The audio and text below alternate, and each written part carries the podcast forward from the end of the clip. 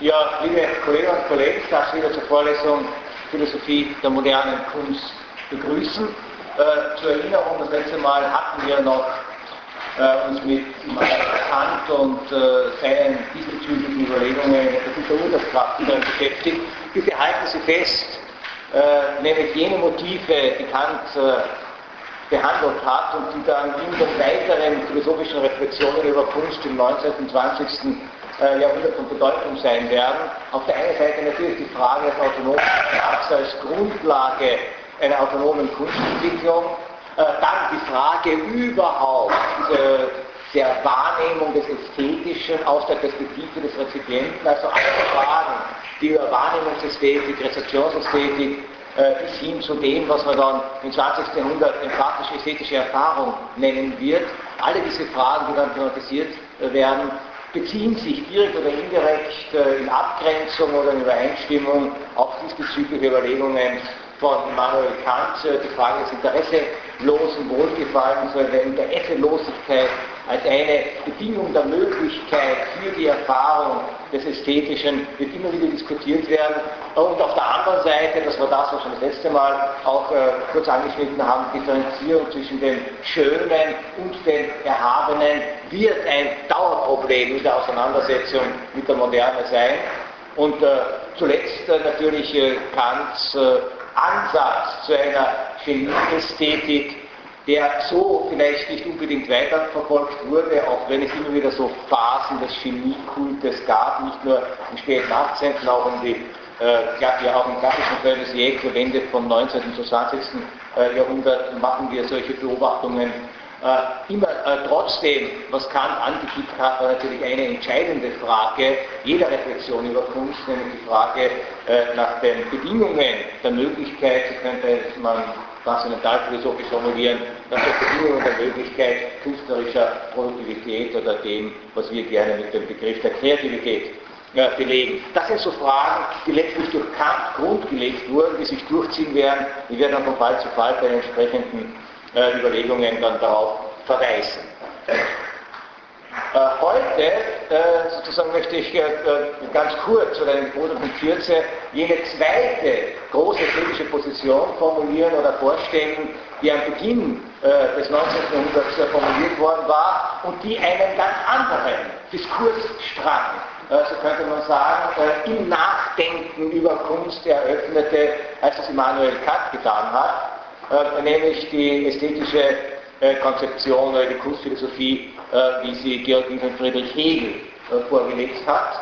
Hegel ja einer der bedeutendsten, aber auch umstrittensten äh, Philosophen des frühen 19. Jahrhunderts, hat sich immer wieder mit Fragen der Kunst beschäftigt, hat immer wieder Vorlesungen zur Ästhetik, Ästhetik gehalten, allerdings selbst nie darüber im eigentlichen Sinne publiziert.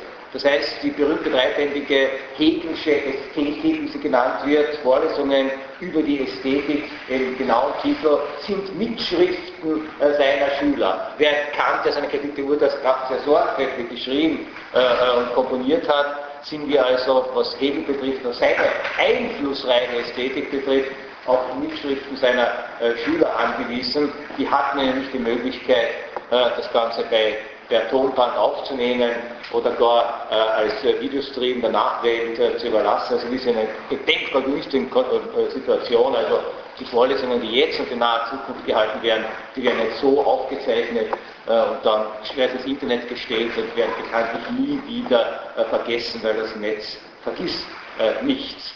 Bei Hegel sind wir sozusagen auf mehrere Mitschriften äh, angewiesen, die dann untereinander verglichen worden sind, um so etwas wie eine Vorstellung und eine einigermaßen verlässliche, äh, äh einen einigermaßen verlässlichen Text äh, zu bekommen. Hegels Ansatz, das geht aus dieser Vorlesung ganz klar hervor, ist von Anfang an ein grundsätzlich anderer als der Immanuel Kants. Es geht ihm nicht um den subjektiven Geschmack, es geht ihm nicht um die ästhetische Urteilskraft, es geht ihm auch nicht um die Frage, wer ist imstande, Kunst hervorzubringen, sondern es geht ihm sozusagen ausschließlich und in erster Linie um das Kunstwerk. Das heißt also, Hegel, so könnte man sagen, ist der paradigmatische Fall einer Werkästhetik, Wer sich also fragt, was ist das eigentlich, ein Kunstwerk? Kant fragte sich, was sind die Bedingungen der Möglichkeit der ästhetischen Wahrnehmung? Andere Fragestellung. Hegel, also fast in einem traditionellen platonischen Sinne, fragt nach dem Wesen einer Sache, er fragt nach dem Wesen eines Kunstwerkes. Äh, und äh, für ihn ist es völlig klar, dass das Kunstwerk oder dass äh, die Kunst sozusagen identisch ist mit dem, was er und was seine Zeit als schöne Kunst bezeichnet hat. Verwenden Sie jetzt den Begriff oder verstehen Sie den Begriff schön in diesem Zusammenhang nicht in unserem landläufigen Sinn von Attraktivität oder schön einem klassischen Harmonieideal zum Beispiel, äh, sondern das 18. Jahrhundert und äh, Hegel schließt sich äh, daran an, äh, unterschied übrigens zurückgehend, ja, zurückgehend äh, bis ins Mittelalter zwischen mehreren Arten von Künsten, von Artes, ja, von Künsten. Äh, äh, das griechische Wort dafür äh, würde übrigens Techne lauten, also das, was in unserer Technik noch drinnen steckt. Das Mittelalter kannte zwei Arten von Künsten, die freien Künste und die handwerklichen Künste. Die freien Künste waren sozusagen jene Künste, auf die letztlich dann auch die Universitäten beruht haben. Dazu gehörten theoretische Wissenschaften wie etwa Logik, Dialektik, Geometrie, Rhetorik. Dazu gehörten aber auch schon Proto-Naturwissenschaften, also könnte man sagen wie Astronomie, äh, oder auch äh, Musik. Äh, die mechanischen Künste davon unterschieden waren tatsächlich jene Fertigkeiten, jene Kunstfertigkeiten, sozusagen im Mittelding zwischen Kreativität auf der einen Seite und einfach Beherrschung eines handwerklichen Metiers. Also die handwerklichen Künste, die mechanischen Künste hatte derjenige zu studieren und äh, äh, sich anzueignen, der in einem Handwerk äh, etwa tätig war. Und das Mittelalter trennte eben nicht, trennte eben nicht äh, zwischen einer handwerklichen Tätigkeit, et, etwa im Sinne eines Schmiedes, eines Schützers, eines Schneiders, eines Baumeisters und dem, was wir heute daran als das ästhetisch-künstlerische äh, wahrnehmen. Äh, also dann äh, sozusagen äh, äh, der Schmied, der als Handwerker Waffen oder andere Erzeugnisse des täglichen Gebrauchs herstellt, aber gleichzeitig auch kunstvolle äh, Gebilde, äh, Zäune, Tore, äh, Türen, Girlanden, Verzierungen. Der Maler, der auf der einen Seite als Handwerker sich selbst versteht und auf der anderen Seite dann den Auftrag bekommt, eine Kirche auszumalen, äh, das Mittelalter sozusagen betrachtet das, was wir heute als Künstler bezeichnen würden, äh, zumindest ist in diesen äh, Bereichen eher unter dem Aspekt der reinen handwerklichen Künste. Erst das 18. Jahrhundert hat die rein Künstler von, aus unserer heutigen Perspektive, künstlerischen Tätigkeiten aus diesen handwerklichen Künsten, beziehungsweise im Falle der Musik, äh, aus den äh, äh, freien Künsten herausgelöst und als eigene schöne Künste äh, postuliert. Äh, und dazu zählte man im Wesentlichen äh, Literatur, dazu zählte man Musik, dazu zählte man Tanz, dazu zählte man die Malerei, dazu zählte man die Plastik, dazu zählte man die Architektur. das heißt also, und das Theater. Äh, äh, das heißt also, die schönen Künste haben sich herausentwickelt und damit mit diesem Titel schön ja, ist im Grunde nur gemeint, es sind keine Artes Liberales im Sinne von äh, Universitätswissenschaften oder Geistes- und Naturwissenschaften, es sind keine mechanischen Künste im Sinne von handwerklichen äh, äh, Fähigkeiten, sondern es sind genau jene Künste, die sich auf diese Bereiche äh, beziehen, die nun seit dem 18. Jahrhundert als zunehmend autonome Bereiche künstlerischer äh, Darstellung und künstlerischer Transformation äh, erlebt werden. In diesem Sinne kann eine Philosophie äh, der Kunst für Hegel nur eine Philosophie der schönen Kunst sein. Also es geht ihm nicht um handwerkliche Künste, es geht ihm in dem Sinn auch nicht um Gebrauchskunst. Ja. Wir haben sozusagen in diesem Begriff der Gebrauchskunst des Kunsthandwerks oder modern gesprochen des Designs noch diese zwei Sphären miteinander vereint. Auf der einen Seite das Gebrauchsorientierte, das Technische, äh, dass etwas hergestellt werden soll, das funktionieren muss und gleichzeitig auf der anderen Seite aber künstlerisch gestaltet werden kann. Ja? Auch das meint Hegel nicht, sondern er meint mit schönen Künsten auch nicht die Wissenschaften, äh, wie sie sich aus den Artes Liberales äh, entwickelt haben, obwohl man Wissenschaft natürlich auch gewisserweise kunstfertig und mit einer gewissen Technik auch äh, betreiben kann und betreiben muss, sondern er meint die schönen Künste genau in jenem Sinne äh, dieser Aufzählung, äh, wie sie vorhin äh, gab, der dramatischen Produktion, der literarischen Produktion, der bildlichen Produktion, äh, der musikalischen äh, Produktion, der kulturalen Produktion, die nur einen Zweck hat, nämlich tatsächlich um ihrer selbst willen primär zumindest wahrgenommen zu werden was man von jedem Objekt eines kunsthandwerklichen äh, äh, Verfahrens ja so nie sagen kann. Sie können auch an einem Designerstuhl natürlich die Formelsprache des Designers wahrnehmen und bewundern.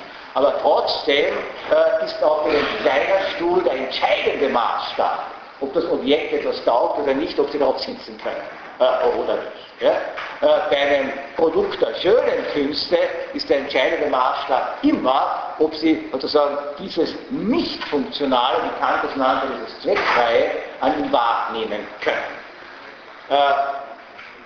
Äh, gleichzeitig war, hat Hegel allerdings noch eine sozusagen Wendung äh, hineingebracht, die ihn wenn auch sozusagen diese Formel von äh, zweckfreien Zweck, wie sie Kant verwendet hat, oder Zweckmäßigkeit oder Zweck durchaus auch äh, äh, der Hegel in Analogie finden kann, aber für ihn war klar, dass diese schönen Künste den Begriff der Schönheit äh, dann tatsächlich äh, äh, okkupiert haben. Das heißt, nicht nur sind die schönen Künste äh, schön im Sinne von zweckfrei, sondern Hegel macht auch den Umkehrschluss, nur diese Künste sind schön außerhalb der Kunst, und das ist jetzt schon eine starke These, außerhalb der Kunst gibt es gar keine Schönheit. Jetzt werden Sie fragen, wie das? Wir sind ja, leben in einer Welt, die ja Gott sei Dank umgeben ist von schönen Menschen, schönen Kleidern, schöner Natur, äh, äh, äh, äh schönen Städten, schönen Stadtvierteln. Ja, dann gibt es die vier Hegel. Ja, so schreibt er in der Einleitung zu seinen Vorlesungen zur Ästhetik, im gewöhnlichen Leben ist man wohl gewohnt von schöner Farbe, einem schönen Himmel, einem schönen Strome, ohnehin von schönen Blumen, schönen Tieren und noch mehr von schönen Menschen zu sprechen, doch lässt sich hiergegen zunächst schon behaupten, dass das Kunstschöne also das Schöne der Kunstwerke, dass das Kunstschöne höher stehe als die Natur. Also höher steht, vorerst einmal. Also alles das, was er jetzt aufgezählt hat, Blumen, Himmel, Tiere, Pflanzen und auch Menschen, sind eigentlich Natur. Natur als Natur, so Hegel, ist aber weder schön noch hässlich. Sie ist einfach. Ja, Sie alle kennen natürlich diese unendlichen Debatten, ob man überhaupt äh, mit Fug und Recht zum Beispiel unterscheiden darf äh, zwischen schönen Tierarten und weniger schönen es kommt immer darauf an, welche Tiere man gerade besonders gern hat. Also wenn Sie einen Spinnenliebhaber sagen, es gibt nichts Hässlicheres als eine Spinne, ja, oder ein Krokodilliebhaber sagen, es gibt nichts Hässlicheres als ein Krokodil, äh, wird er sie kritisieren und rügen. Ja? Äh, umgekehrt äh, kann man natürlich sagen, also altersher gibt es sozusagen ein paar Tiere, auch in unserer Kultur, äh, natürlich auch äh, gestützt durch Fabeln, Legenden, äh, Mythen, Typen und Darstellungen, die immer als Inbegriff der schönen Natur gegolten haben. Ja? das dahin galoppierende Rennpferd zum Beispiel. Oder der Löwe, als äh, das mythologisch mehrfach äh, besetztes äh, Tier. Überhaupt das Raubtier erscheint vielen immer schöner äh, äh als sozusagen das gezähmte äh, Tier. Nicht? Wir lieben zwar die gezähmten Tiere, aber ein Büffel in der Savanne ist doch ganz was anderes als die Kuh im Stall. Ja? Vom ästhetischen Gesichtspunkt mal betrachtet. Ja? Und Sie werden natürlich sofort, wenn Sie sozusagen Naturfilme anschauen, äh, werden Sie natürlich sofort sehen, dass man gerade, wenn man einen ästhetisch positiven Eindruck von Tier erzeugen will, dann zeigt man es genau in solchen Konfigurationen der Freiheit und der Wildheit, wenn man unser Erbarmen gegenüber der geschundenen Kreatur ansprechen will, dann zeigt man, dass wir äh, im Stall, in der Legebatterie äh, äh, gedemütigt und eben auch hässlich äh, gemacht. Ist es wirklich so? Hegel sagt, Natur als Natur ist weder schön noch hässlich, sie ist einfach. Äh, es gibt eine berühmte äh, Briefstelle, wie Sie vielleicht wissen, äh, war Hegel, bevor er zuerst Gymnasiallehrer, dann Gymnasialdirektor und dann äh, Professor an verschiedenen äh, Universitäten äh, wurde, äh, zuerst in Jena, in Heidelberg, dann in Berlin letztlich. Die Ästhetik hat er wesentlich in Berlin gehalten, äh, bevor er sozusagen diese äh, nicht untypische akademische Karriere einschlagen konnte, hat er sein Brot nach seinem Studium als Hauslehrer verdienen müssen und er hat eine Anstellung in der Schweiz gehabt und musste natürlich dann äh, äh, sozusagen in die Schweiz reisen und das ging gar nicht anders, wenn man in die Schweiz reist, muss man irgendwie über die Alpen ja, muss sozusagen die Alpen äh, überqueren, beziehungsweise wird zumindest äh, der Alpen ansichtig. Und das späte 18. Jahrhundert hat übrigens die Alpen als ästhetisches Naturphänomen äh, entdeckt. Ja, von dieser Glorie, die man damals den Alpen zuerkannte, lebt ja äh, äh, die Tourismusindustrie in diesen Regionen bis heute noch. Und das war Hegel auch bekannt und er war so natürlich auch mit einer gewissen, äh, wie soll man sagen, gewissen Spannung äh, auf diese Reise gegangen, um endlich die berühmten Alpen zu sehen, die man damals ja nur sah, wenn man entweder dort war oder wenn man äh, Stiche oder Gemälde äh, davon äh, irgendwo gesehen hat. Äh, das Universum gab es ja noch nicht. und er reist dorthin und sieht die Alpen, sieht also Berge, die bis heute noch einen unglaublichen Nimbus haben, Jungfrau, 4000er, Gletscher äh, bedeckt, gleißendes Sonnenlicht. Ja. Und Hegel schreibt an einen Freund äh, ganz nüchtern, versteht diese Faszination, die viele angesichts der Alten haben, äh, überhaupt nicht. Äh, denn von diesem Gebirgsstoff lässt sich in Wirklichkeit überhaupt nur eines sagen, dass er ist. Ja. Äh, er ist einfach da. Äh, ist ein Hindernis. Ja? Äh, Sie kennen diesen blöden äh, Witz, sprengt die Alpen freien Blick aufs Mittelmeer. Ja? Und der wurde auch sehr, die Alpen wurden auch sehr oft, äh, vor allem von den Italien sehnsüchtigen Reisenden äh, des 18. Äh, Jahrhunderts eher als Hindernis, denn als ästhetisches Phänomen wahrgenommen. Hier sieht es auch nicht als Hindernis. Ja? Er sieht nur keine an sich, an einem Gebirge vorhandene ästhetische Qualität. Sehr wohl allerdings sieht er, dass wir solch einem Ansichtsein der Natur, das ästhetisch vollkommen neutral ist, seine Natur ist, wie sie ist, äh, dass wir diesem Ansichtsein der Natur ästhetische Qualitäten zuschreiben können. Das sind allerdings jetzt Qualitäten, die nicht der Natur als Natur zukommen, äh, sondern die sozusagen Ausdruck der Imaginationskraft und Attribuierungskraft unseres Geistes angesichts äh, der Natur darstellen. Oder, wie Hegel es formulierte, denn die Kunstschönheit, ja, die Kunstschönheit, also die Schönheit des Kunstwerkes, ist die aus dem Geiste geborene und wiedergeborene Schönheit. Und um so viel der Geist und seine Produktionen höher steht als die Natur und ihre Erscheinungen, um so viel ist auch das Kunstschöne höher als die Schönheit der Natur. Äh, das ist ganz entscheidender Gedanke. Auf der einen Seite wird damit gesagt, also alles das, was etwa in der Urteilskraft von Immanuel Kant als Schönheit der Natur nur aufgefasst werden konnte, ist nicht die Schönheit der Natur, ist auch nicht sozusagen Ausdruck sozusagen des subjektiven Geschmacks, mit dem wir diese Naturphänomene äh, betrachten können, sondern ist, so müsste man das jetzt hegelianisch formulieren, Reflex unseres Geistes in der Natur. Es ist ausschließlich, ich sozusagen spitze jetzt etwas zu, es ist ausschließlich der Geist, äh, der imstande ist, sozusagen diese Form von Schönheit hervorzubringen, aus dem Geiste geborene und wiedergeborene Schönheit. Das heißt, der Geist entzündet sich am Geistigen, bringt dieses zur Erscheinung und darin, ja, in dieser Geistigkeit, die gleichzeitig Erscheinung ist, liegt das Phänomen äh, des Schönen äh, begründet. Nicht in der reinen Natürlichkeit, äh, nicht in der reinen äh, sozusagen Vorhandenheit oder Daseinshaftigkeit einer Sache. Warum ist das so? Das ist deshalb so, weil Hegel, und das ist sozusagen eine Voraussetzung, die man nicht teilen muss. Ja? Aber Hegel macht eine Voraussetzung, äh, die unglaublich folgenreich war und die seitdem, seit dem frühen 19. Jahrhundert, nicht nur den philosophischen äh, Kunstdiskurs, aber natürlich auch den philosophischen Kunstdiskurs äh, ganz wesentlich gestaltet und mitbestimmt hat. Hegel macht nämlich die Voraussetzung, das Wesen des Geistes, des menschlichen Geistes, ist natürlich die Fähigkeit, äh, das Wahrhaftige oder die Wahrheit.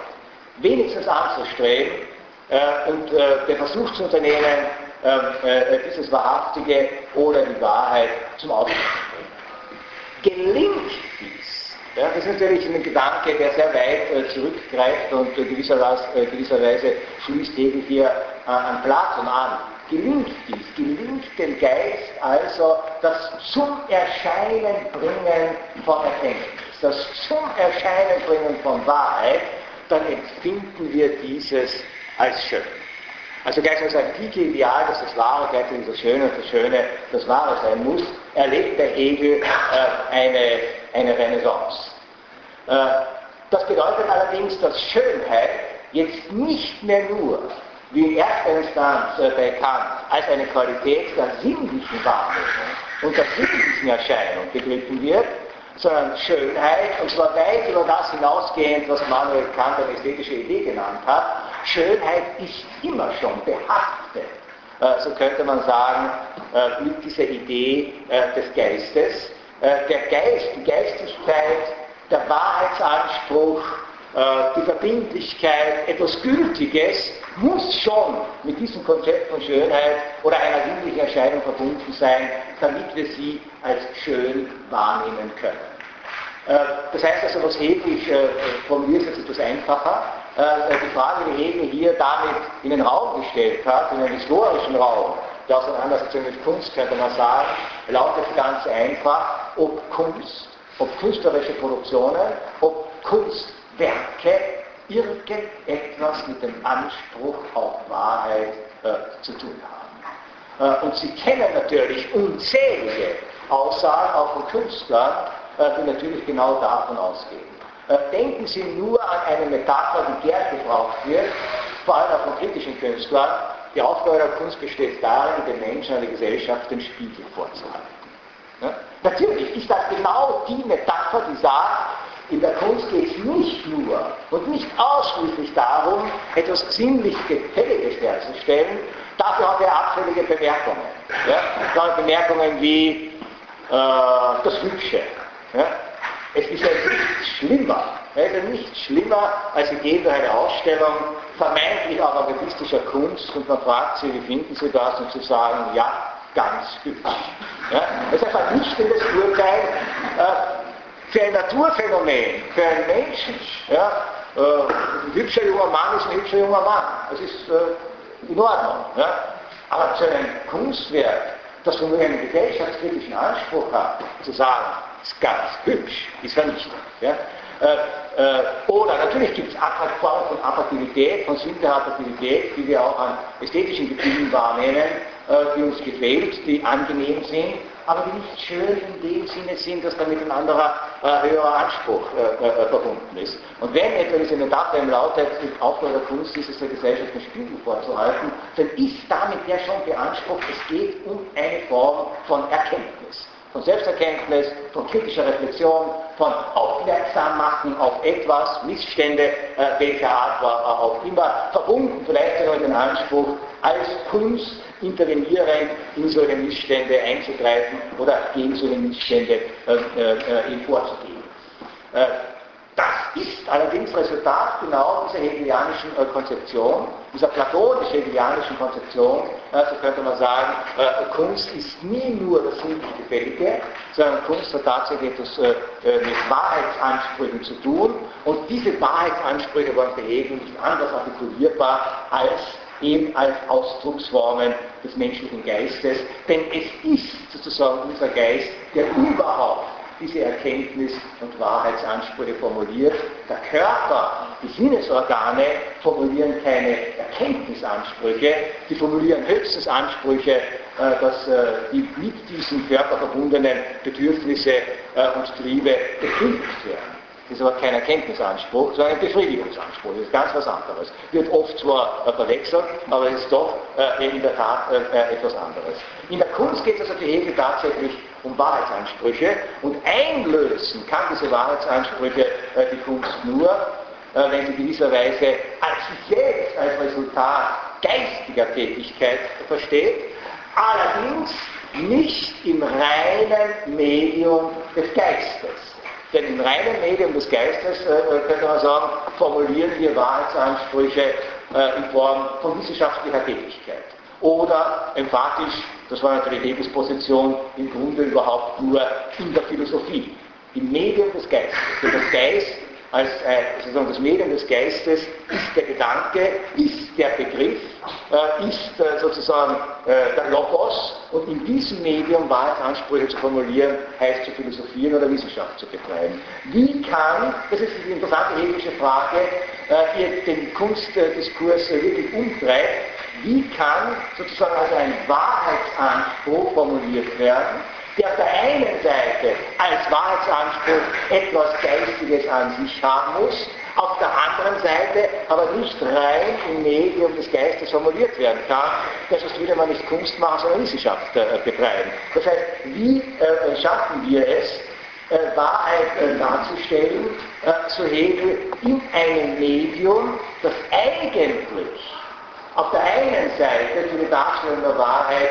nicht besonders geeignet ist, weil es eben ein sinnliches Medium ist, und auf der anderen Seite aber trotzdem äh, so etwas wie einen Weg zur Wahrheit äh, uns zeigt und offenbart, jenseits der Möglichkeiten, die etwa Wissenschaft äh, und Philosophie äh, uns bieten. Ein Späthegelianer, äh, äh, oder in diesem Punkt zumindest Späthegelianer, äh, wie äh, äh, Thomas Mann, Sie kennen vielleicht diese berühmte Novelle Der Tod in Venedig, wo die Hauptfigur Gustav von Aschenbach an einer Stelle sagt, reflektiert über seine Tätigkeit als Künstler, als, als Schriftsteller, sagt, die Schönheit ist der Weg des Künstlers zum Geiste.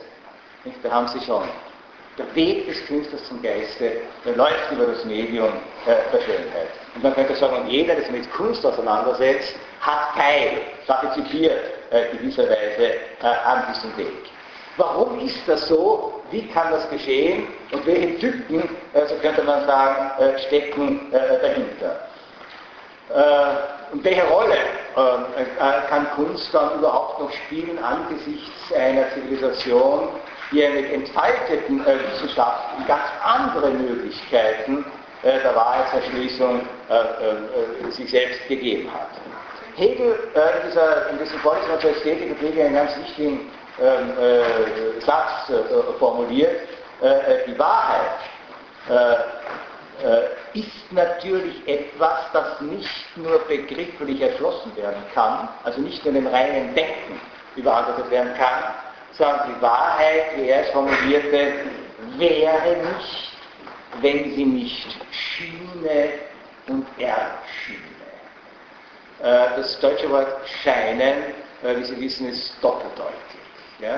Es kann verwendet werden im Sinne von, es scheint so zu sein, im Sinne, muss nicht sein, es kann auch eine Täuschung sein, reiner Schein, purer Schein. Und es kann äh, scheinen im Sinne von leuchten bedeuten. Ja? Hegel spielt souverän mit diesen beiden Konnotationen, äh, die dieser Begriff des Scheinens hier äh, äh, haben kann. Die Wahrheit hat immer auch, so könnte man sagen, eine sinnliche Seite.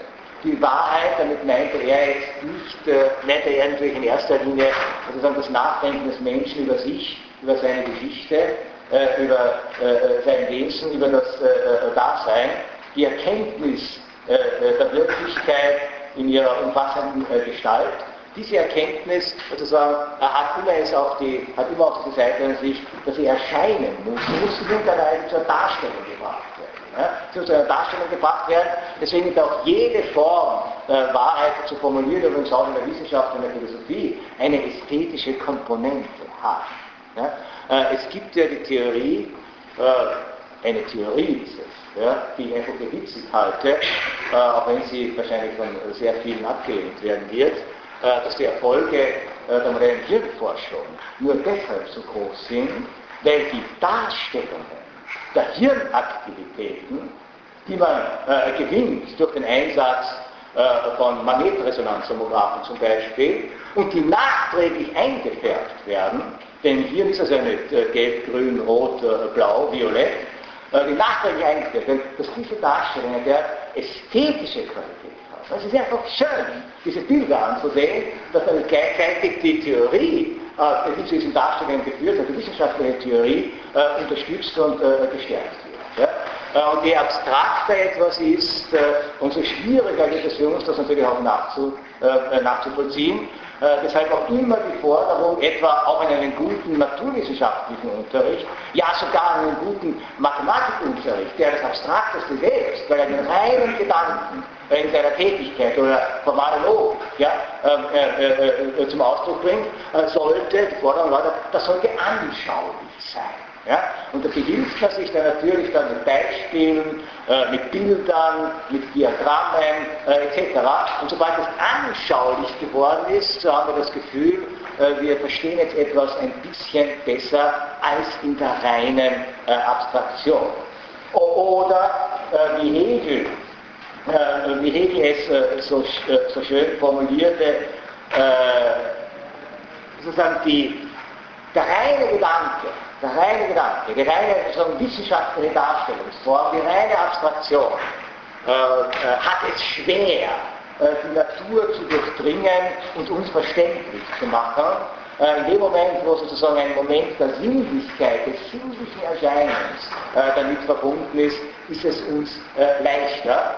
Und die Kunst, für die dieses sinnliche Erscheinen der Wahrheit nicht ein Nebeneffekt ist, wie etwa für eine wissenschaftliche Darstellung. Ja? Sie können natürlich sagen, äh, äh, man könnte äh, äh diese, diese Hirnbilder, äh, äh, diese von Hochtechnologie-Instrumenten erzeugten sagen, Abbilder der Hirnaktivität auch anders einkehren können, weniger spektakulär. Ja, nur in Graustufen zum Beispiel. Schaut schon nicht so gut aus, ändert aber natürlich nichts im Prinzip an der zugrunde liegenden Theorie bzw. der empirischen äh, Überprüfung. Es ändert an der Wahrheit des pythagoreischen Lehrsatzes nichts, ob Sie den Tür und Nacht anschreiben äh, beziehungsweise herleiten und Schüler versuchen zu zwingen, äh, das mathematisch zu verstehen, geometrisch zu verstehen, oder ob sie tatsächlich mit unterschiedlichen Quadraten, die sie anordnen, äh, zeigen, wie sich das auch sinnlich verhält. Dieses berühmte a Quadrat plus b Quadrat ist c Quadrat. An der Wahrheit ändert das nicht, sondern an der Zugänglichkeit zur Wahrheit ändert es vielleicht. Ja? Aber bei der Kunst sozusagen ist diese sinnliche Komponente die entscheidende. Die können Sie nicht wegnehmen bei der Kunst. Bei jeder äh, sozusagen sinnlichen Darstellung einer Wissenschaft können Sie sie wegnehmen. Es bleibt sozusagen die Wissenschaft über, vielleicht schwer verständlich, äh, vielleicht nicht so anschaulich formuliert, aber die bleibt über. Ja, und es ist ja ein großes Problem auch äh, jeder Wissenschaftsdidaktik, äh, wie ich an sich hochkomplexe äh, und abstrakte Zusammenhänge sinnlich veranschaulichen kann, ohne dass das auch platt äh, und falsch und missverständlich wird. Äh, während bei der Kunst, und manches haben dann bitte lieber nicht, ja, bevor ein Diagramm zu, zu, zeichnen, das auf falsche Spuren führt, lassen Sie lieber weg. Die Leute sollen darüber nachdenken, was das bedeutet. Ja? In der Kunst können Sie die sinnliche Komponente nicht wegtun, weil sich hier die Wahrheit ausschließlich über diese sinnliche Sphäre, also die Sphäre der Farben, äh, der Formen, der Töne, der Klänge, der Bewegungen, also alles das, was wir auch nur sinnlich wahrnehmen können, weil sie die Wahrheit nur in dieser Sphäre und in dieser Form äh, der Sinnlichkeit zur Darstellung äh, bringt und nur darüber zur Darstellung bringen kann. das heißt also, die Wahrheit, insoweit sie auch scheint und erscheinen muss, ist gewisserweise äh, sogar angewiesen auf diese sinnliche äh, äh, Tätigkeit äh, der Kunst. Umgekehrt verweist sozusagen der doppeldeutige Begriff des Scheins auch darauf, dass es nicht in der Tat im jeglichen Sinne zumindest die ganze Wahrheit ist, sondern der Schein der Kunst erzeugt immer auch sozusagen eine scheinhafte Wahrheit. Ja? Eine Wahrheit, die noch nicht wirklich endgültig zum reinen Geist, zum reinen Begriff, zur reinen Erkenntnis äh, entbunden ist, sondern die jetzt sozusagen diesem Medium der Sinnlichkeit noch notwendigerweise äh, verhaftet ist.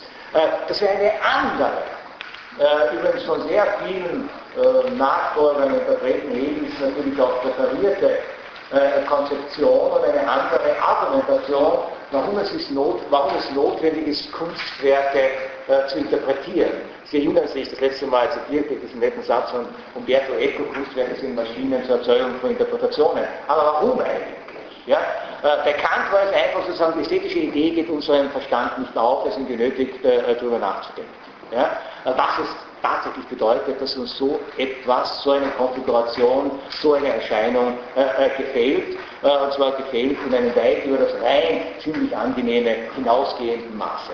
Daher ist es eindeutiger, warum wir interpretieren müssen, weil sich in dieser sinnlichen Konfiguration eines Kunstwerkes, also in einem Gemälde, äh, in einem äh, Gedicht, in einem Musikstück, in einer Aufführung eines Theaterstückes, eines Tanzes, äh, äh, wenn sich da, da, da, darin sozusagen eine Wahrheit artikuliert, auf einer sinnlichen Ebene, aber diese Wahrheit muss erst oder kann erst oder kann sozusagen äh, begrifflich entbunden werden. Ja, das heißt, ich muss erst äh, bis zu einem gewissen Grad in eine begriffliche Darstellungsform bringen. Äh, das heißt, Interpretationen nach Hegel äh, wären sozusagen Versuche herauszufinden, was je in einem Kunstwerk tatsächlich dessen Wahrheit ist und zwar Wahrheit in Bezug wirklich darauf, was es über die Wirklichkeit imstande ist, in Erfahrung äh, äh, zu bringen.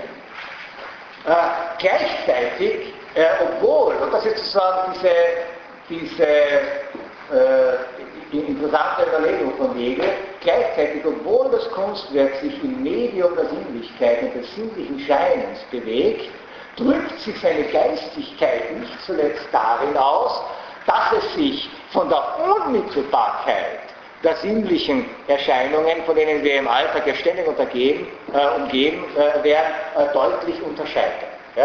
Äh, das Kunstwerk ist gerade nicht sozusagen die platte sinnliche Verdoppelung der sinnlichen Wirklichkeit. Ja? Äh, äh, wir kennen natürlich dieses Problem und sehr viele Künstler, gerade in der Moderne, arbeiten mir auch mit dieser Frage, was äh, bedeutet es, äh, sozusagen Wirklichkeit einfach eins zu eins zu verdoppeln. Und die modernen Reproduktionstechnologien, wie bei Fotografie und Film, haben hier ganz andere Möglichkeiten eröffnet, als etwa die klassische Malerei, wo man sagen kann, gut, also das verdoppelt jetzt die Wirklichkeit, das ist jetzt, ich erfahre über die Wirklichkeit überhaupt nichts Neues.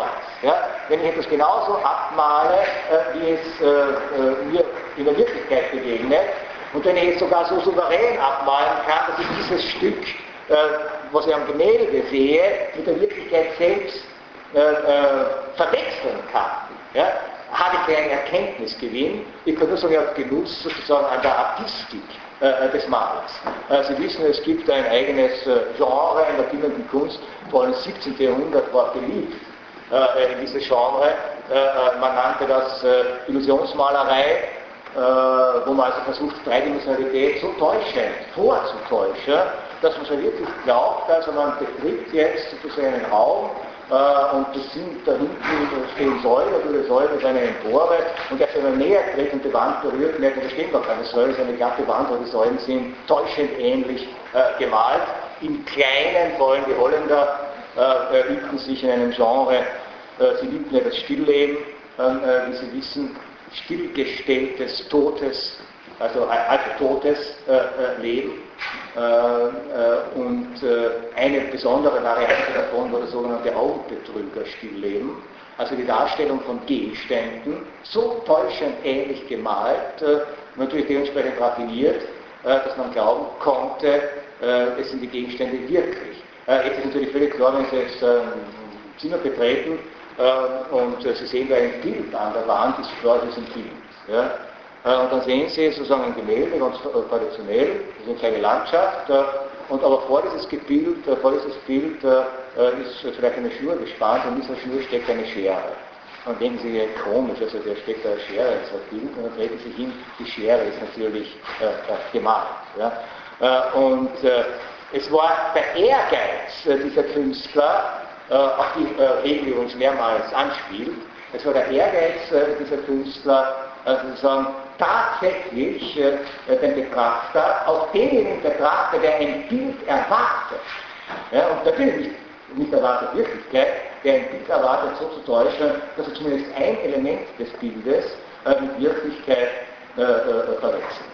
Äh, und das sind sozusagen Bilder, äh, wo in der Tat dann Gegenstände aufgereiht sind oder äh, Dinge, wo man glaubt, also, das ist jetzt draufgeklebt etc. Und ich, muss gestehen, obwohl ich das theoretisch alles weiß, bin ich selber im Niederländischen Museum mal Opfer seines Augenbetrügers Stilllebens geworden. Das war also ein Gemälde, einen wunderbaren Goldrahmen. Und das war so das klassische Augenbetrüger-Sujet, eine Schnur, so eine kleine Pinnwand, eine Schnur gespannt, äh, Stecknadeln äh, äh, dran geheftet, Notizzettel. Ich wusste, der kann mich nicht täuschen, es ist alles gemalt. Ja, ich lass, lass mich nicht täuschen. und dann trete ich den näher und schaue es genau an und sehe, das stimmt, das ist alles gemalt. Nur eines hatte ich übersehen. Dieser wunderbare, geschnitzte Goldrahmen, den es zum Bild gab, war auch gemalt. Äh, diese Form von Kunst, also reine Verdoppelung der Wirklichkeit in einem Ausmaße, dass wir Wirklichkeit und Kunst nicht unterscheiden können, ja, geht übrigens, oder diese, diese, diese, unser künstlerischer Anspruch, das bewerkstelligen zu können, äh, geht übrigens auf eine antike äh, Legende äh, zurück. Äh, zwei Athener Maler, äh, die sozusagen die Stars des äh, des damaligen Galerienzirkels äh, äh, waren oder des Salons oder wie auch immer, haben gewetteifert darum, wer der größte, wer der größere, der bedeutendere Maler ist. Ja? Und bedeutet es tatsächlich sozusagen Wirklichkeit souveräner darstellen zu können. und der eine ähm, sozusagen stellt ein Gemälde vor, auch so eine Art Stillleben mit wunderbar gemalten Trauben, also täuschend ähnlich, so täuschend ähnlich, ist im Freien ausgestellt worden. Äh, in Athen regnet es ja fast nie, äh, wie Sie wissen. Äh, deswegen brauchen Sie eigentlich keinen Schirm über sich. täuschend ähnlich, so täuschend ähnlich, dass sozusagen die Vögel auf dieses Gemälde zugeflogen sind und die Trauben bitten wollten. Äh, der Konkurrent äh, stellt eine Woche später seine Antwort auf dieses Gemälde äh, aus, bittet alle, die Athener Kritiker und Adapteis und so weiter, sind uns aufgeregt, wie ist das noch zu überbieten? Und die gehen in sein Atelier, auch ein Freilichtatelier, und so ein steht auf einem auf einer Staffelei dieses Gemälde, man sieht schon einige Dings und das ist so ein Vorhang noch drüber gezogen und alle stürzen hin und wollen den Vorhang wegreißen, um zu sehen, was der gemalt hat. Nein, der Vorhang war das Gemälde. Und die These war, äh, die These war, dass ein Bild natürlich, äh, dass dieses Bild gewonnen hat. Warum? Weil nicht nur Vögel getäuscht worden sind, sondern Mensch. Also der Geist äh, getäuscht wird. Ja? und ein niederländischer Maler äh, hat seinen größten Ehrgeiz darin äh, gesetzt, sozusagen auch einen Kaiser zu täuschen, was ihm gelungen ist und damit er völlig klar, äh, das ist der eigentliche Herrscher im Reich der Künste, denn einen Kaiser zu täuschen, das ist schon was. Nicht? Äh, äh wie auch immer, für Hegel äh, sozusagen diese Versuche, Wirklichkeit als Wirklichkeit nachzunahmen, natürlich bewundernswert im Sinne jetzt der artistischen Souveränität. Ja? aber nur rein in der Nachahmung steckt ja noch kein Erkenntnisgewinn. Also dann das, was das Kunstwerk von der unmittelbaren sinnlichen Erfahrung unterscheidet, ist ja, dass es die sinnliche Erfahrung gleichsam neu ordnet, äh, äh, verdichtet, paradigmatisch macht und deshalb imstande ist, sozusagen eine Wahrheit, eine Geistigkeit darin zum Ausdruck äh, zu bringen. Das heißt, die Geistigkeit und das ist ein Ansatz, an den etwa Ästhetiker des 20. Jahrhunderts, äh, die Bürger Adorno, äh, ganz intensiv angeknüpft haben. Äh, die Geistigkeit äußert sich nicht nur, so könnte man sagen, im Gehalt. Ja? Natürlich gibt es Gemälde oder natürlich in der Literatur ganz deutlich Texte, wo es um der Wahrheitsanspruch oder der Erkenntnisanspruch unmittelbar einsichtig zu sein scheint. wenn jemand etwa den Anspruch hat und den auch einlösen kann, anhand einer Familiengeschichte eine historische Epoche zu verdeutlichen. Ja? Äh, wie also etwa äh, der Roman äh, des soeben mit dem Deutschen Buchpreis ausgezeichneten Autors Huke mit dem schönen Titel Zeiten des abnehmenden Lichts, der nichts anderes versucht, das zu sagen, und das spürt als Leser noch in den ersten 20 Seiten. Ja? Äh, und das ist äh, durchaus auch ein, ein intensiver und gelungener Versuch, also anhand einer Familie über vier Generationen, vom Urgroßvater äh, bis zum Urenkel, die Geschichte einer Epoche, nämlich die Geschichte eines Landes, in dem Fall äh, die DDR, aus der Vorgeschichte bis in die Nachgeschichte, also sozusagen aus der Zwischenkriegszeit über Faschismus, Kommunismus äh, bis hin zur Wende und sozusagen der Nachwendezeit zu illustrieren und zu zeigen, wie es wirklich war, wie es nicht in den Geschichtsbüchern steht, wie es aus der unmittelbar sinnlichen Erfahrung äh, der Menschen sich darstellt, aber gleichzeitig ist diese sinnliche Erfahrung, obwohl es die Familiengeschichte ist, äh, natürlich ästhetisch organisiert. Ja? Äh, das ist komponiert, das ist äh, äh, äh, zusammengedacht und das ist in einem hohen Maße auch mit Fiktionen notwendigerweise untersetzt. Das heißt, die Wahrheit ist jetzt nicht nur der Plot, äh, um den es hier geht, ist nicht nur der Anspruch, weil der Wahrheitsanspruch steckt nicht darin, dass dieser Anspruch sichtbar werden kann, sondern die Wahrheit oder die geistige Tätigkeit, so also müsste man vielmehr sagen, liegt sozusagen in der ästhetischen Verfahrensweise selber. Die ist nie unmittelbar, äh, die ist nie reine Sinnlichkeit, sondern die ist sozusagen immer schon bedingter äh, durch Reflexion, durch Überlegung, auch dann, wenn der Künstler selber, das wäre sozusagen Hegels Konzept äh, des Künstlers, wenn der Künstler selber vielleicht sogar der Auffassung ist, er arbeitet intuitiv. Ja? Auch dann, wenn er intuitiv arbeitet, äh, äh, drückt sich im fertigen Werk dann äh, so etwas wie eine Struktur aus, äh, die als Spur des Geistes oder als Bedingung des Geistes für die Darstellung äh, dieses Sinnlichen aufgefasst werden kann. Äh, das heißt also, hier ist einmal ein Problem gestartet eröffnet durch Hegel, ganz wesentlich ist, nämlich das Verhältnis zwischen Wahrheit und Kunst. Das sich jetzt zeigt als ein Verhältnis zwischen Geistigkeit äh, und Sinnlichkeit. Und äh, Kunst, äh, so Hegel, ist jene Sphäre, äh, die der Mensch sich erschaffen hat, wo diese beiden Bereiche, äh, nämlich Geistigkeit und Sinnlichkeit, zu einer Einheit finden können. keine Kunst ohne Sinnlichkeit, aber auch keine Kunst ohne äh, äh, Geistigkeit, ohne Replizivität. Allerdings hat Hegel sozusagen diese Synthese äh, gleichermaßen wieder äh, beeinsprucht bzw. eingeschränkt, als er sagte, und da muss man so ein bisschen ausholen, um äh, sozusagen Hegels äh, gesagtes Denken hier zu berücksichtigen, als er sagte, die Zeit, als die Kunst diesen Anspruch nämlich Wahrheit sinnlich zur Erscheinung zu bringen, in hohem, ja im höchsten Maße imstande war zu erfüllen, diese Zeit ist ein für allemal vorbei. Äh, das ist eine berühmte These Hegels vom sogenannten Ende äh, der Kunst. Das heißt also, er hat eine der avanciertesten und umfangreichsten Ästhetiken geschrieben und gleichzeitig also Philosophien der Kunst und gleichzeitig so der geschichtsphilosophische Kern dieser Philosophie der Kunst lautete, äh, die Zeit der Kunst ist eigentlich äh, vorbei. Und sie werden seitdem bis in unsere Tage unzählige theoretische und auch kunstpraktische Auseinandersetzungen mit dieser hegelischen sogenannten These vom Ende der Kunst finden. Warum wie konnte Hegel, der übrigens einer sehr kunstsinnigen Zeit äh, aufgewachsen ist, äh, der immerhin auch mit Goethe, man kann nicht sagen befreundet, aber doch äh, bekannt war, äh, der Goethe seinerzeit sozusagen äh, gerne zitiert hat. Ähm, Goethes Faust war eines der Lieblingstexte äh, von Hegel. umgekehrt hat Goethe Hegels Texte weniger gerne gelesen. Ähm, äh, bei einer dieser Begegnungen hat äh, Hegel Goethe seine Theorie des Geistes äh, mitgebracht, die Goethe nachweislich nie angeschaut hat. aber das ist so anekdotisch und nebenbei.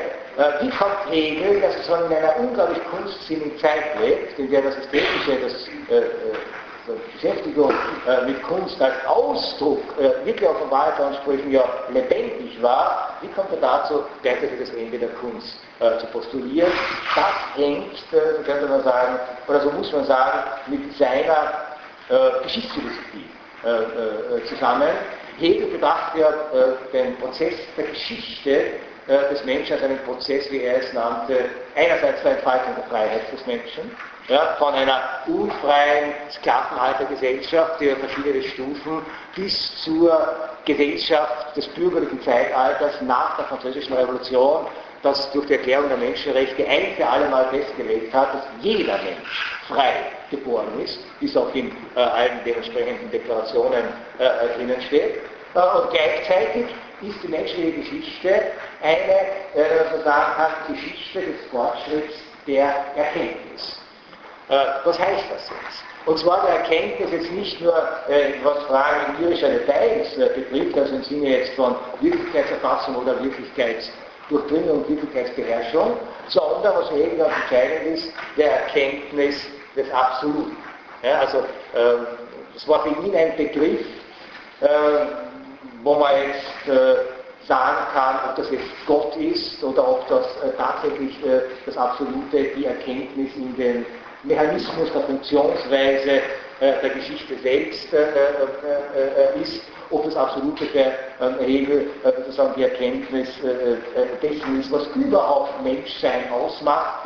Da kann es unterschiedliche Positionen sein, Auffassungen sein, aber auf alle Fälle war bei Hegel Erkenntnis immer auch diese Erkenntnis des Absoluten und diese vorhin, vorhin zitierte Theologie des Geistes endet mit dem letzten Kapitel, das Hegel überschrieben hatte, das absolute äh, Wissen.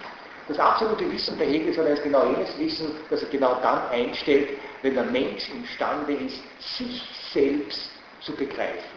Und, und sich selbst sozusagen in seinem Werden, in seiner Historizität, in seiner Geschichtlichkeit äh, äh, zu begreifen.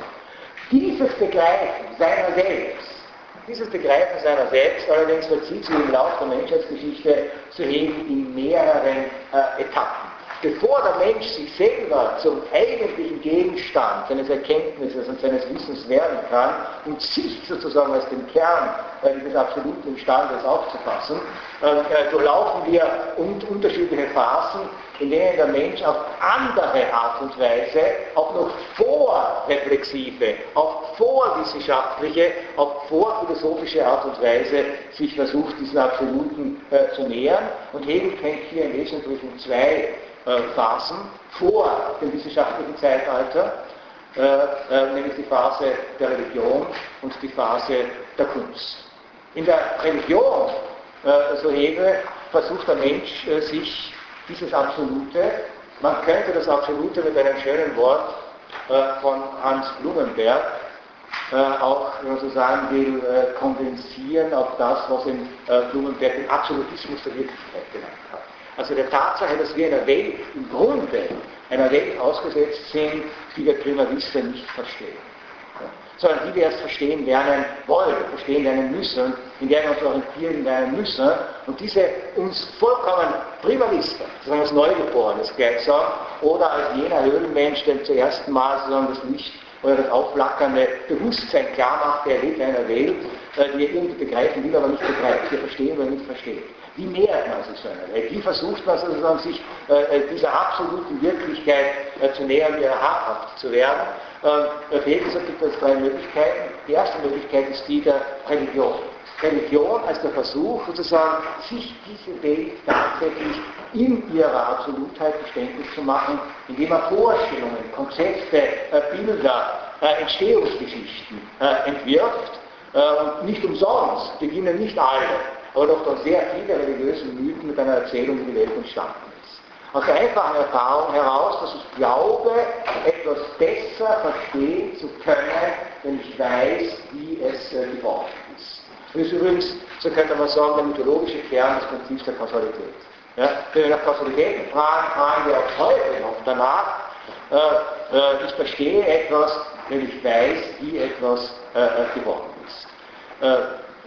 Äh, äh, und Mythologien, äh, mythologische Erzählungen, religiöse Vorstellungen, Schöpfungsmythen tun nichts anderes, als uns Vorstellungen zu liefern, Bilder zu, Bilder zu liefern, äh, äh, dahingehend äh, uns zu erklären, wie etwas geworden ist, wie dieser an sich undurchdringliche Gesamtzusammenhang der Wirklichkeit unserem Bewusstsein sozusagen angemessener gemacht werden kann und uns dementsprechend auch beruhigen kann. Äh, so gesehen war es übrigens kein Zufall, dass etliche Hegel-Schüler äh, begonnen haben, die religiösen Erzählungen äh, daraufhin zu durchforsten, nicht was erzählen sie über Gott, sondern was erzählen sie über uns Menschen, sondern welche Wahrheiten über uns stecken in diesen religiösen Mythen, Erzählungen und Legenden.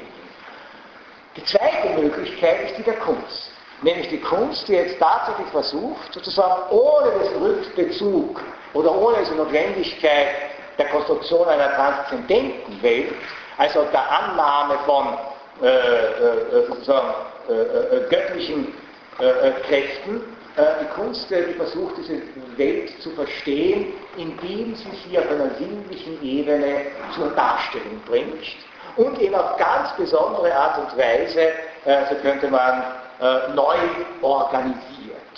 Äh, für Hegel äh, gab es sozusagen eine Phase in der zumindest abendländischen Entwicklung von der griechischen Antike bis zum Mittelalter, wo die Kunst tatsächlich, tatsächlich, das ist eine spekulative These, die man teilen kann oder auch nicht, aber wo seiner Ansicht nach die Kunst tatsächlich das entscheidende Modell war, nachdem Menschen sich in der Wirklichkeit orientiert und zurechtgefunden haben. Äh, Kunst war eben genau dasjenige, was einen unglaublichen Verbindlichkeitsanspruch hatte äh, und wo Menschen sozusagen Kunstwerke nicht nur wegen ihrer ästhetischen Qualität bewunderten und betrachteten, sondern die tatsächlich integraler Bestandteil äh, sozusagen ihres Weltbildes waren äh, wo man sich ihnen eigentlich nicht ästhetisch näherte, sondern je nachdem, um welche Art von Kunst es sich äh, handelte, äh, sie interpretierte, sie auffasste, sich auch danach verhielt, welches Moment von Wirklichkeitsdarstellung, welches Moment von Wirklichkeitserkenntnis sich dann in diesem Kunstwerk realisiert. Es war jene Zeit, so Hegel, in der Kunstwerke gewisserweise noch Aufforderungscharakter auch haben äh, konnten.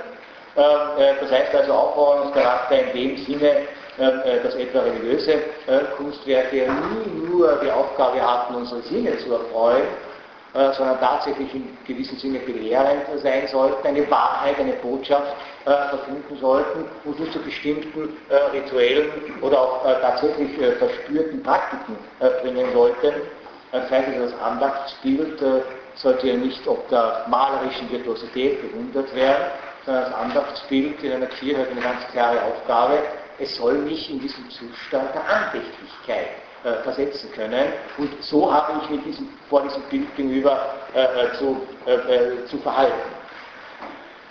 Im wissenschaftlichen Zeitalter allerdings, seit der Aufklärung, ja, ist auch dieses Modell, also spätestens seit der Aufklärung, ist dieses Modell dass es die Kunst ist, die imstande ist, Wahrheit sinnlich zur Erscheinung zu bringen und dass wir keine andere Möglichkeit haben, als über die Kunst äh, dieser Wahrheit hab, äh, habhaft zu werden. Im wissenschaftlichen Zeitalter ist dieses Modell äh, obsolet geworden.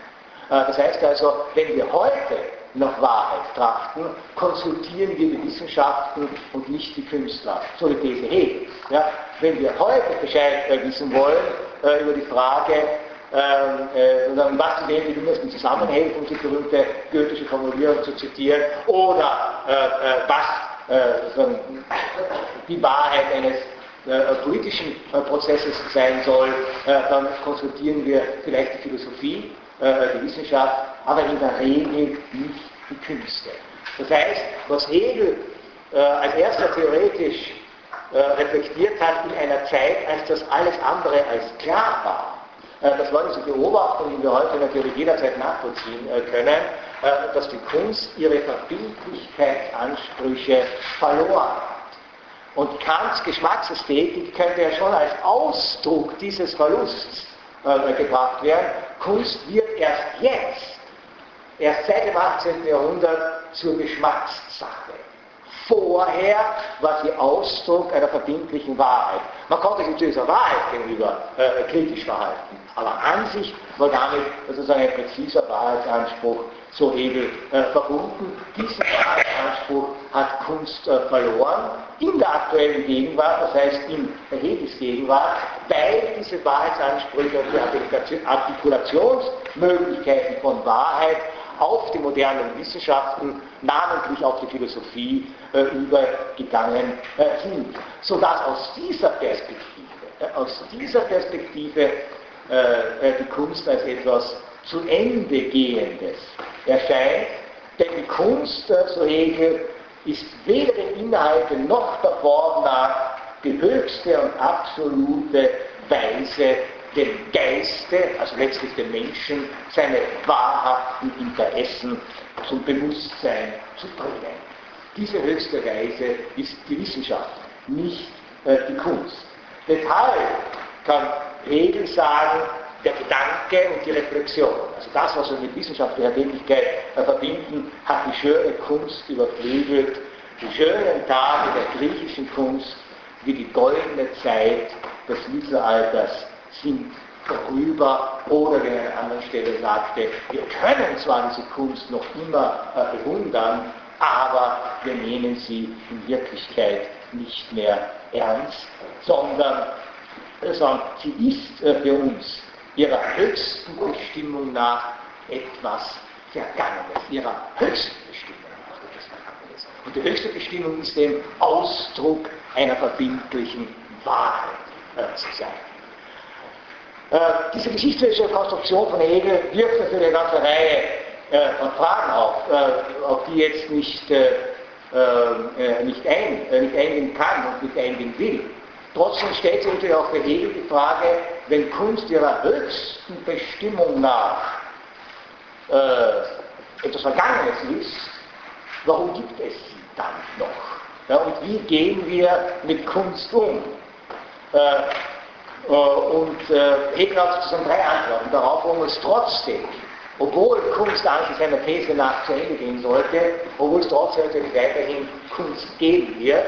Und überlegen Sie jetzt mal ganz scharf, ob nicht viele unserer Erfahrungen in aktueller Gegenwartskunst genau zu diesen Möglichkeiten gehören und gerade nicht zu dieser noch eben obsolet gewordenen äh, Möglichkeit des Kunstausdrucks einer verbindlichen Wahrheit ist. Nämlich, also Hegel, Kunst hat nach wie vor, weil sie eben im Medium der Sinnlichkeit operiert, äh, in hohem Maße modern würde man sagen, eine didaktische äh, Funktion. Ja? Unsere Welt ist komplex geworden, unsere Wissenschaften sind sehr komplex geworden, auch das Alltagsleben ist relativ komplex geworden. Hegel spricht schon dadurch, äh, dass, äh, äh, dass, wir um, umgeben sind von einer ganzen Reihe von Formen, Gesetzen, Pflichten, Rechte, äh, Maximen, die wir zum Teil überhaupt nicht mehr äh, durchschauen oder äh, zur Kenntnis nehmen können. Darüber reflektieren auf einer wissenschaftlichen, begrifflichen Ebene ist einfach nicht jedem möglich. Äh, die Kunst erlaubt es uns, äh, uns hier zu orientieren, auch in einem lebenspraktischen Sinn, ohne dass sie tatsächlich diese höchste Wahrheit wäre. Das heißt, die Kunst liefert auch Modelle für alltagspraktische Handlungsvollzüge und Verstehensvollzüge, gleichsam in einem didaktisch anschaulichen äh, Sinne. Denken Sie einfach an die Funktion, die für sehr viele Menschen etwa das Kino oder äh, das Musikvideo hat. Äh, da hört man nicht, das sieht man nicht nur eine Story, eine gebildete, da hört man nicht nur eine Musik, die gleichzeitig illustriert wird, sondern da erfährt man eine ganze Menge darüber, wie man zu sprechen hat, wie man sich zu bewegen hat, wie man sich zu kleiden hat, ja sogar wie man zu fühlen. Ja? Das heißt, dieser Modellcharakter, der hat äh, die Kunst, äh, der hat die Kunst bewahrt, äh, bewahrt. Das hilft uns im Alltag, aber wenn ich wirklich wissen will, ja, wenn ich wirklich ernsthaft den Anspruch habe, etwas herauszubringen über die Gefühlslage des modernen Menschen, äh, dann muss ich schon Psychologie als Wissenschaft betreiben. Da kann ich nicht sagen, naja, weil ich ohnehin habe gerade einen Roman gelesen. Ja? Dann sagt man, es ist nett, illustrativ, wunderbar, aber verbindlich können Sie das wahrscheinlich in einem gelehrten äh, äh, Diskurs nicht sagen. Oder probieren Sie es äh, einmal. Ja? Äh, in einer Debatte, äh, wo es um empirische psychologische Forschung geht, äh, zum Beispiel in der Bildungsdebatte, zu sagen, also nein, mir ist völlig klar, worum es in Bildung geht. Ich habe schließlich einen Roman von Hermann Hesse gelesen. Als Illustration wird das allemal akzeptiert. Wir machen wenigstens sagen, bei uns einen schlechten Roman gelesen. Ja? aber es wird nicht sozusagen als der bildliche Beitrag zur Wahrheitsfindung äh, äh, akzeptiert. Also didaktisch ja, äh, verbindlich nein. Das ist erste Funktion von Kunst. Ja? Und sie wird auch sehr oft und sehr häufig genauso eingesetzt. Ja? es gehört zu den ganz beliebten Strategien, gerade auch von engagierten und fortschrittlichen Philosophielehrern, Sie kennen es wahrscheinlich, ihre Schüler gerade nicht zuerst mit einem knallharten philosophischen Text zu konfrontieren, sondern einen literarischen Text oder einen Video oder einen Filmausschnitt oder einen Comicstrip und dergleichen mehr. Sagen, warum? Ja? Äh, in der Philosophie geht es um Gedanken und nicht um Bilder. Warum komme ich jetzt mit Bildern? In der Philosophie geht es um Gedanken und nicht um Erzählungen. Warum komme ich jetzt mit Erzählungen? Ja, genau aus dem Grund, weil das Ziemliche, sozusagen ein einfacher Zugangsform zur Wahrheit, äh, ermöglicht, ohne selbst mehr diese Wahrheit äh, zu sein. Zweiter Aspekt ist der didaktische Aspekt. Ja? Zweiter Aspekt, natürlich so hegen befriedigt Kunst nach wie vor auch unsere sinnlichen Bedürfnisse nach Schönheit. Oder, wie Hegel es sagte, eine sozusagen bleibende Funktion der Kunst und in der Moderne muss man sagen, trotz Adolf Loos ist natürlich ihr ornamentaler Charakter.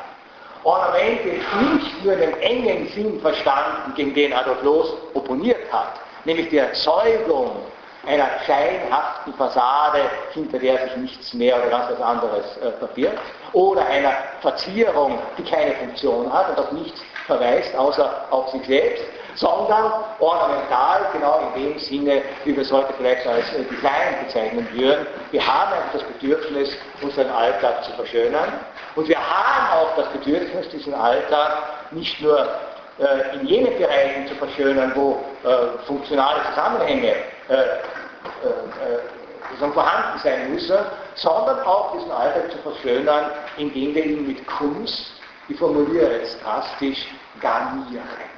Ja? Also sie werden, wenn Sie zum Beispiel äh, den dritten Stock des Philosophischen Instituts im neuen Institutsgebäude betreten, werden Sie an der Wand äh, Kunstwerke sehen. Ja?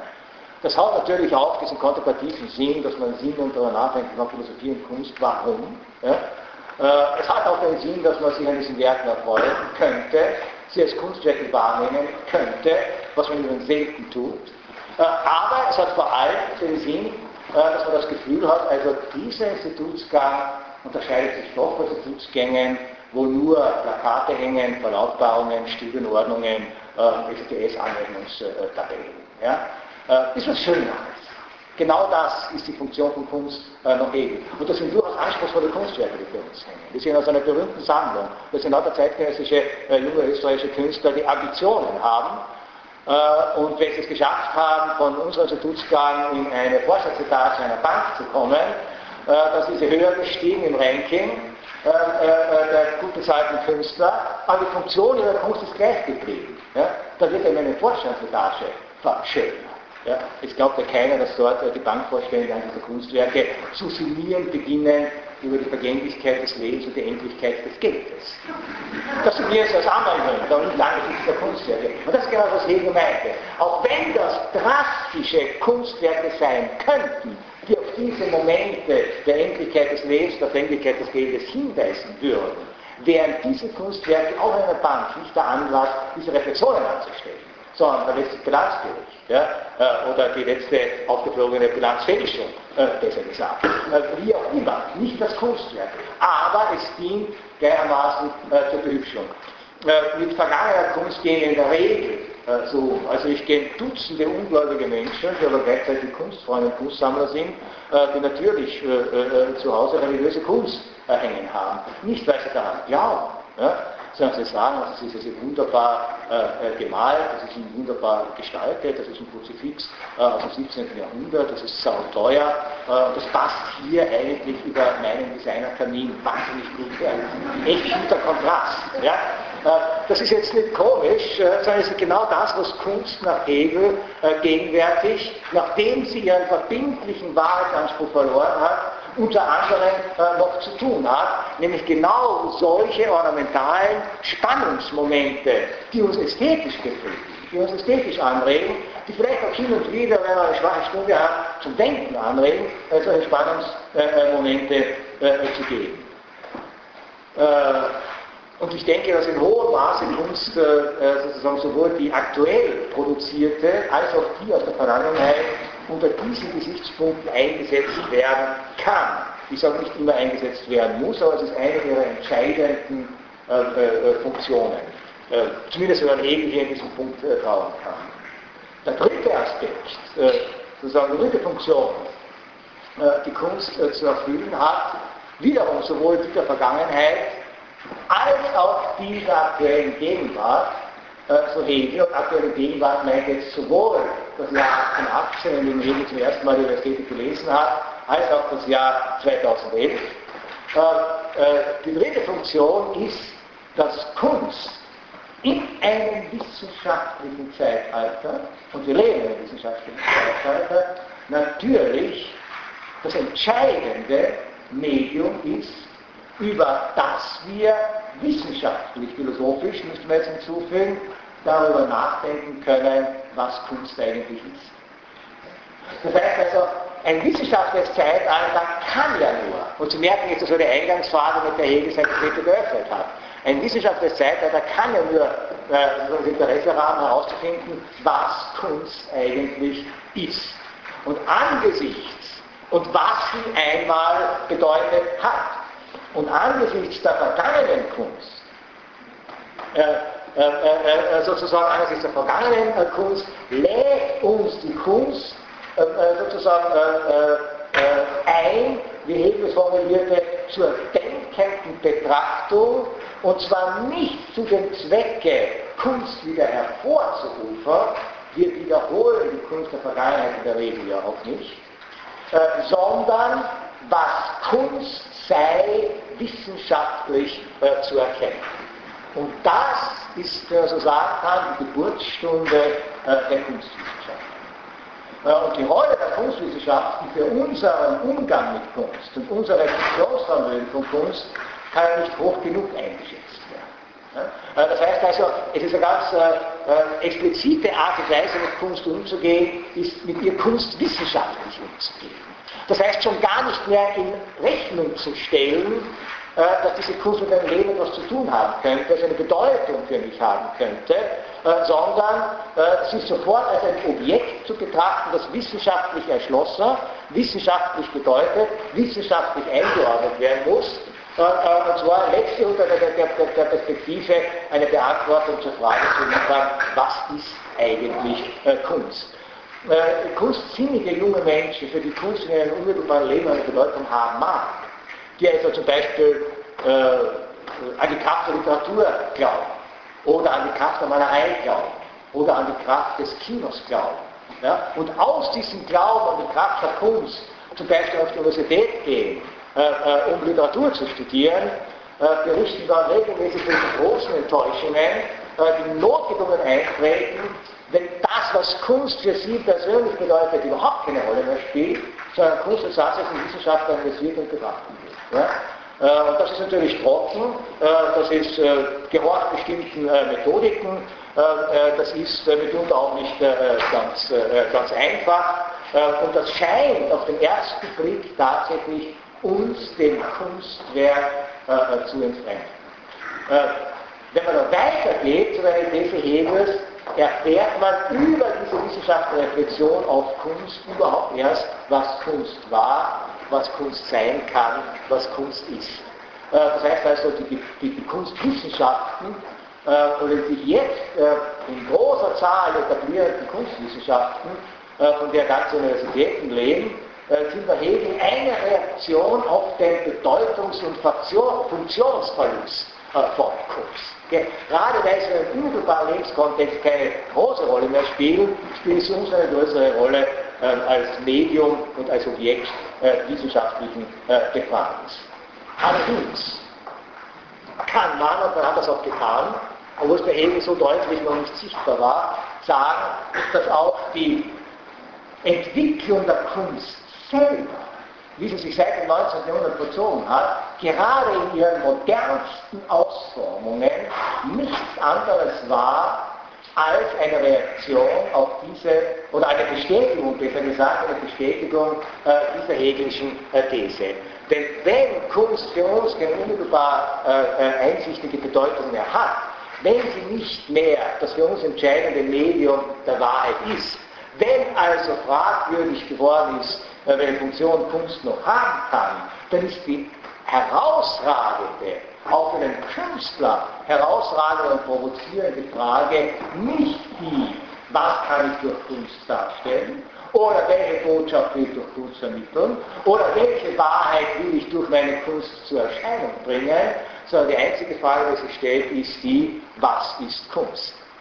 Äh, äh, sodass man die These vertreten kann, dass natürlich jetzt nicht die gesamte Kunst der Moderne aber gerade die Kunst der Moderne, die in einem hohen Maße als avantgardistische als innovativ empfinden, äh, eine Kunst, die sie sich in, der Regel nur einer Frage gestellt hat, nämlich zu demonstrieren, ja, äh, wie man mit dieser Frage, was ist eigentlich Kunst, äh, noch umgehen kann. Und alle Experimente, egal ob auf dem Feld der bildenden Kunst, auf dem Feld der Musik, auf dem Feld der Literatur, auf dem Feld äh, der modernen äh, äh technologieinduzierten Medienkünste, alle Experimente, die unter dem Stichwort zum Beispiel Grenzüberschreitung äh, laufen, sind die Experimente, die austesten wollen, was kann unter bestimmten Bedingungen als Kunst wahrgenommen werden, äh, äh, was muss wahrgenommen werden, was sollte wahrgenommen werden, was darf wahrgenommen werden, was darf nicht wahrgenommen werden. Das heißt aber, das sind ständig Variationen dieser einen Frage, ähm, was ist Kunst und was bedeutet in diesem Zusammenhang äh, äh, die Kunst für uns.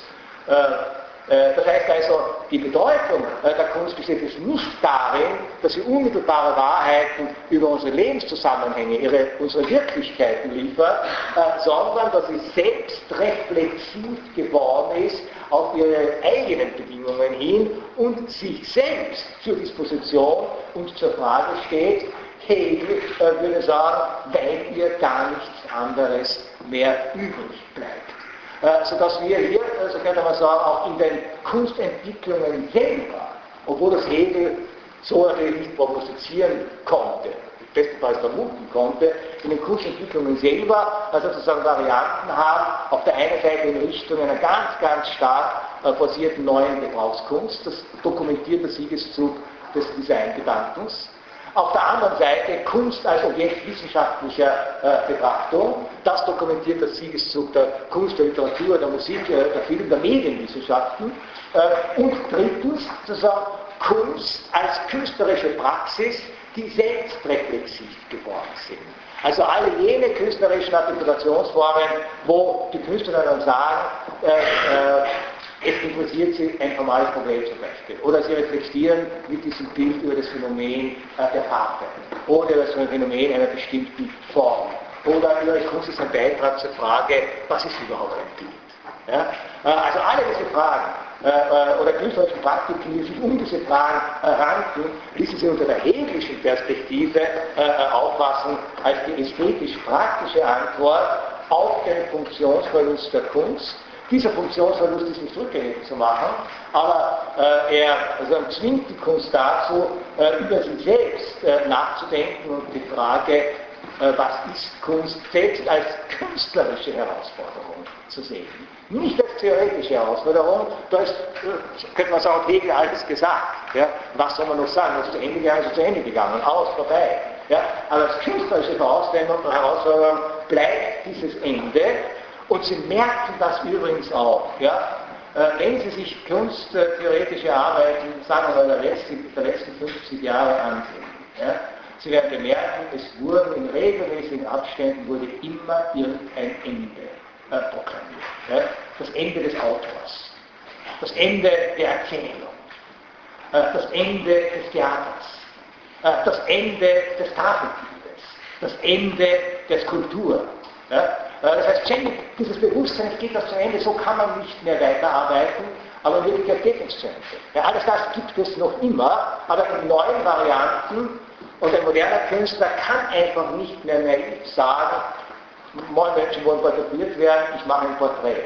Ja, malen so ab, wie Franz Hals äh, die Bürger äh, äh, der Niederlande, die Großbürger abgemalt haben. Sie wollten einfach ein Porträt haben. So ein moderner Künstler muss zumindest in diese Porträtarbeit, also nicht als reine Auftragsarbeit denunziert werden soll, wenn sie den Anspruch hat, sozusagen in der Kunstentwicklung selbst äh, ähm, äh, federführend teilzuhaben, muss in dieses Porträt die Reflexion über die Fragwürdigkeit und eigentlich die Unmöglichkeit, noch Porträts zu machen, äh, mit einbeziehen. Äh, und wenn Sie sich also an die berühmten Porträts äh, äh, von Francis Bacon äh, erinnern, diese deformierten Gesichter, die gleichzeitig natürlich reflexiv uns äh, notgedrungen mit der Frage konfrontieren, was ist eigentlich noch ein menschliches Porträt? Oder schon die Porträts von Picasso, äh, wo sozusagen die einzelnen Gesichtspartien äh, äh, nach den Gesetzen des Kubismus verschoben waren, waren deshalb so epochal, nicht weil er kein Porträt malen konnte, die hätte er natürlich gekonnt, ja, sondern weil er mit dieser Verfahrensweise gleichzeitig die Idee des Porträts in Frage stellte und reflektierte. Das ist genau das, was Hegel meinte, wenn Kunst selbst äh, äh, zur Frage wird, dann ist die ästhetische Praxis äh, von dieser Reflexivität notgedrungen äh, gekennzeichnet. Äh, und wer sich dieser Reflexivität glaubt, entziehen zu können, setzt sich halt immer den Verdacht aus, eigentlich nur ein naiver Künstler zu sein. Also auch derjenige, der in einem konventionellen Sinn einfach eine Geschichte erzählen will, äh, als Schriftsteller, muss irgendetwas äh, äh, einkomponiert haben, das dem Leser oder zumindest den Rezensenten und Literaturwissenschaftler, ja, nicht den Leser, den Rezensenten und Literaturwissenschaftler klar macht, dass er sich sehr wohl Gedanken darüber macht, wie Erzählen in einer Zeit, in der das Erzählen eigentlich unmöglich äh, geworden ist. Äh, danke für heute und